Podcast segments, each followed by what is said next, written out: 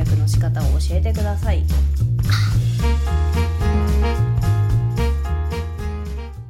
人間は一人でいる時よりも集団でいる時の方が孤独を感じませんか？どうも頑張って生きてる系の皆さんこんばんはてんてこまいです。皆さんは集団で生活している時と一人でいる時どちらに孤独を感じますか？私は圧倒的に集団でいる方が孤独をすごく感じます。そう一人の方が本当に楽。気を使いがちというか気を使うっていうとお前はそんな自分の自己評価高いのかって言われるかもしれないけどもなんかね目移りしちゃうんだよね。あなんかあれ困ってるな助けなくちゃなとかああいう感情に似てるから傷つけちゃうなっていうのを顔では出さないんだけども脳内ではすごいスピードで処理していて処理したくて処理しているわけじゃないの。もうなんか自分のシステムが勝手にプログラミングされていてそれ通りに応対してやってる感じ？なんか外部の人がプログラミングしてやってるみたいな感じなのもはや。でもそういうことはありえないから電波ちゃんみたいな発言になっちゃうからこう比喩表現だよ。あくまで比喩表現なんだけども誰かにコントロールされてるとかいうわけじゃないんだけどもう自分が今まで生きてきた生育歴の中とか環境とかの中でそういうシステムが出来上がっちゃったもんで誰かに「ああの人ちょっと困ってる顔してるなあなんか嫌そうだな。だからちょっと一歩下がっとこうかな」っていうのも高速的に無理やり心臓が動くのと一緒な感じでねなんか考が止められない風になっちゃって疲れちゃうので一人でいる時の方がもう断然幸せです。かといってじゃあ世の中で一人になっちゃったら孤独を感じないかって言われればいい絵なんだけどもおそらく私が集団の中で孤独を感じるっていうのは居心地のいい集団も経験しているからこそそういう自分の居場所もあるからこそ言える発言なんだなっていうこう感覚もねこうありますよっていうのを自覚していないとねただ傲慢な人間になっちゃうので自分の心に脅しながら話していきたいと思います。そう。でも案外なんか話していると一人でいる時よりも集団でいる時の方が安心するっていう方が多いかなっていう。まあ私の周りだけの話なので全てそうですよって断定するわけじゃないんだけども映画を見に行くとかライブハウスへ行くとか何かアトラクションをする時とかも友達と行くことを重視として消費者に提供しているものも多いよなっていうのを思ったりして、まあ、まさしくディズニーランドへ行くとかそういう遊園地系っていうのは誰かと一緒に行った方が確実に楽しいしそれを意識して私たちに提供してくれてるだろうしもちろんねソロディズニーとかいう言葉があるようにソロで楽しむことは否定しないんだけどもどちらかというとなんかターゲット的な話になってくるとさ集団に向けてのものが多いよなまだまだっていうふうに思いますね。この感染症の影響で一人で楽しむっていうものも増えてきたんだけどもその中でもよりつながりがコミュニケーションが重要視されこう謎解きゲームだったりとかね。ゲームとかもさスイッチとかで私最近全然ゲームしてないから分かんないんだけど新しいゲームの機械が何か分かんないんだけどスイッチとかもさネット上でつながれたりしてこうオンラインで勝負とか対戦とかしたりできるらしいじゃん、うん、あとは一人視点のゲーム騒げじゃない。なんて言うんだろう。ごめんなさい。本当にわかんないな。ネット回線をつないでやるゲームもあったりだとかして、なんか何かしらこうつながりが求めている人たちが多いのかなと思う。がでも私はこう自分の世界観にどっぷり使っていった方が本当に好きで、ある種のナルシストなのかもしれない。で、エゴイストなのかもしれない。自分がコンテンツ、漫画とかアニメとか小説とか本とか、新しい知見とかもそうなんだけども美術館巡りとか旅行とかもそうなんだけど自分のフィルターを通してこういう考えがあるなっていうこう深く深く探求していく行為に快楽を感じるっていうとねとてもエロティックに聞こえちゃうから言葉が難しいんだけども正しいなんだろう今自分の脳内の中でマッチングする言葉は快楽っていう言葉が正しいからそこにが気持ちよさを感じるというかああ生きていてよかったなとは思わないけどもあ生きるってこんなに楽しいんだっていう感情を経験できるのね。気持ち悪いな。なんか自分で喋っててきっしょってちょっと一瞬思っちゃったんだけど。でも世の中はこうコミュニケーションを通じて自分がここのポジションにいるっていう安堵感を得て楽しいって思う人もいるし誰かと気持ちをシェアしてあ面白いって思う人もいるから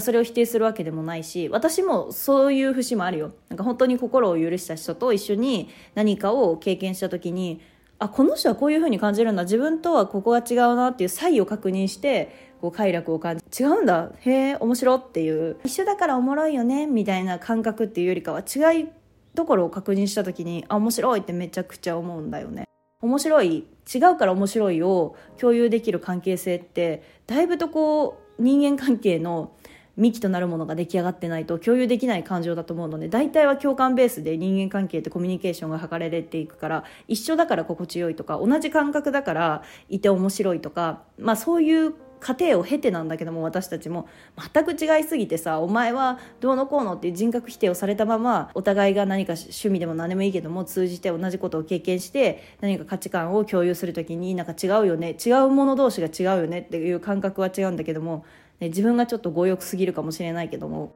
まあ、幹となるものは何か一本線が同じででもその中でも例えばライブハウスで一緒に行きましたっていう時にあの曲が好きだったとかあのシチュエーションが良かったとかいう話した時にあでも私はこっちが良かった。でもあなたがそういうところ好きっていう要素も分かるなっていうこう違いを確かめていくっていうのは本当に面白いんですがでも疲れちゃうのでねやっていた時期もあるんだけども最近こう年齢を重ねれば重ねるほどそういう行為が減ってきたなと思う、まあ、もちろん感染症の影響っていうのも大いにあるんだけども、ね、誰もが私だけじゃなくて皆がこう一人で行動することを強制的にさせられるようになったからお一人様を今まで経験していなかった層もお一人様を経験するようになったしでよりお一人様が平気ですって人もよりお一人様のところに行っちゃったから、まあ、誰しもが言えることなんだと思うけどお一人様にこうの楽しさに気づいてなかった人間たちも気づくようになったってことでしょ？いいことだよね。うん、じゃあ一人でいる時よりもだから集団でいる時の方が孤独を感じるなと思う労働してる時とかまさにそうなんだよね。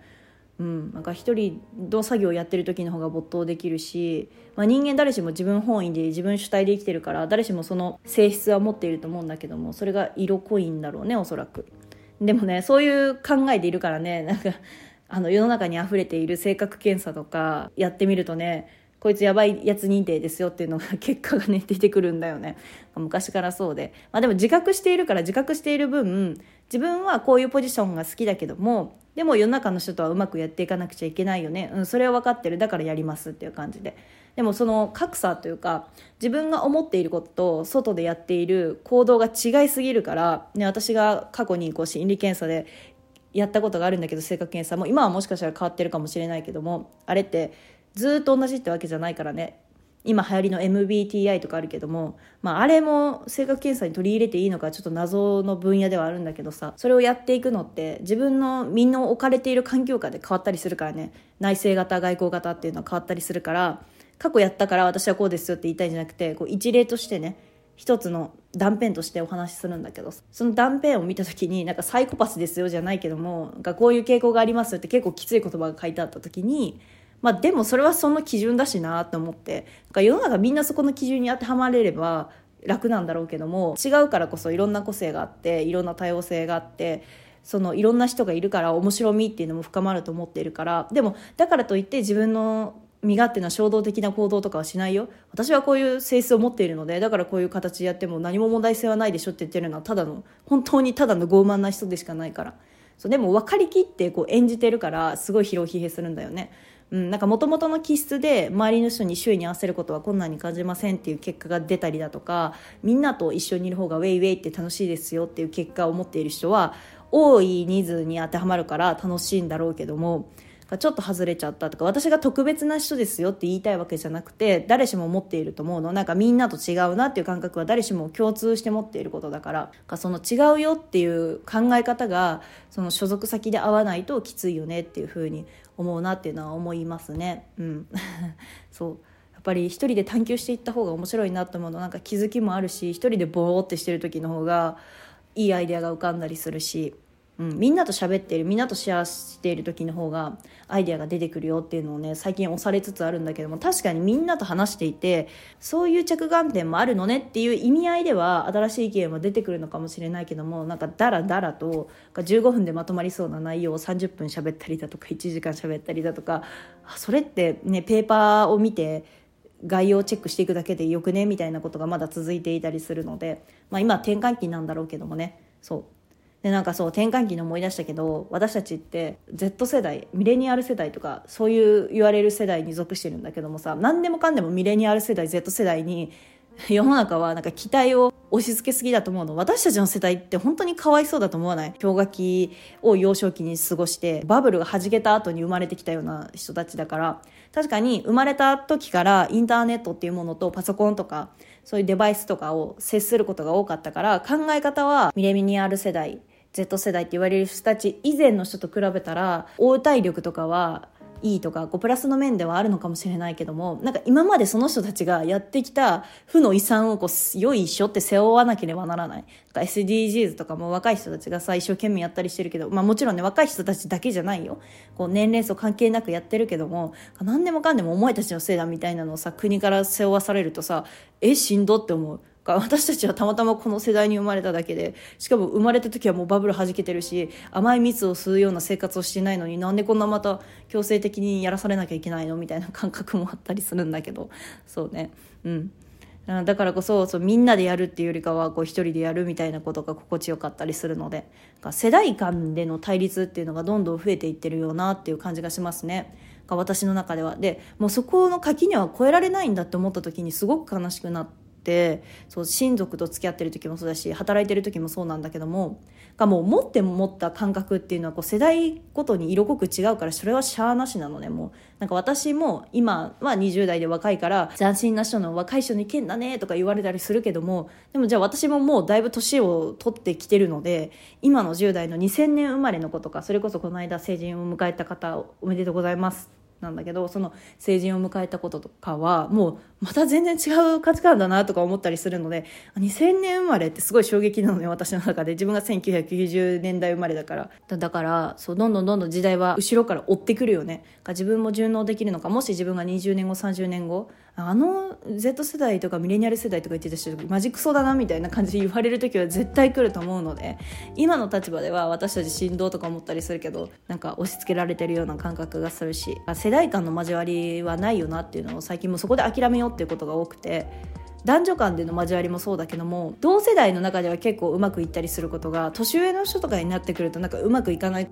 か集団で生きる人の中でそっちの方が楽しいぜウェイっていう人たちの感覚みたいなのを聞きたいなっていうふうに思っている点で5枚でございました。私は集団でいる時の方が孤独を感じやすいです。皆さんはどちらでしょうか。ゆるりと聞いてくださってありがとうございます。また次回もお会いできると嬉しいです。おやすみなさい。